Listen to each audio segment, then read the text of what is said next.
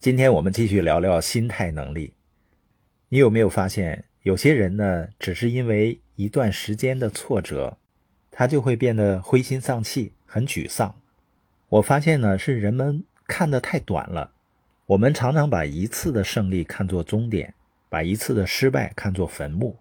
你看，很多二级市场的投资者，他把自己一段时间的亏损看作是失败，甚至一天的亏损。都会给他造成沉重的打击。我昨天刷抖音，刷到一个人呢晒他的股票账单，这个人呢配音是哭得死去活来，我听他哭得那么情真意切呢，最后都不厚道的笑了，笑出声来了，并不是我幸灾乐祸啊，因为如果你看我的账单的话，我估计昨天亏的比他超过十倍也不止。那为什么我们两个人有完全不同的心态呢？因为他是短期思维，他把一次失败就看作坟墓；我是长期思维，我认为生活、投资、创业它是场漫长的比赛。如果它是篮球比赛呢，那么其中会有三万多个回合，相当于呢八九十年每天一个回合。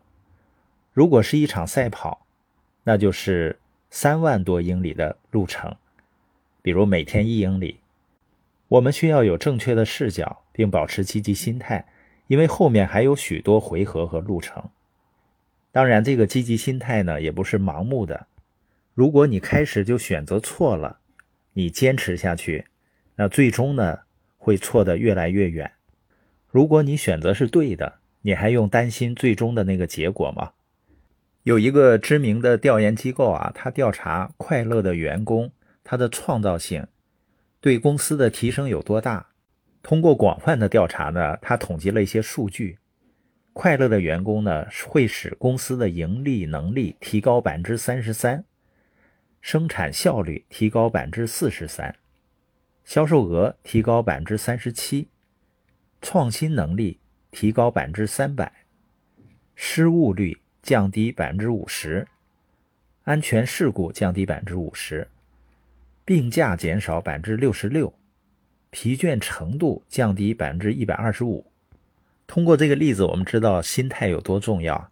如果你是领导人，你真的无法承担忽略心态重要性导致的后果，因为如果你的心态是错的，那么你生活中的其他事情也很难是对的。当然，积极的心态最重要的是指的在困难的环境中仍然能保持积极的心态。如果你的心态变好，是因为你的处境变好了，这和你的心态能力是毫无关系的。因为在好的环境里面，谁都会有好的心态。那你如何辨别出自己的心态变好了呢？如果你的困难增加了，但是你依然保持着积极心态，那你就可以说自己的心态能力提升了。在这种情况下，你就可以经受住任何狂风暴雨，并且最终战胜它。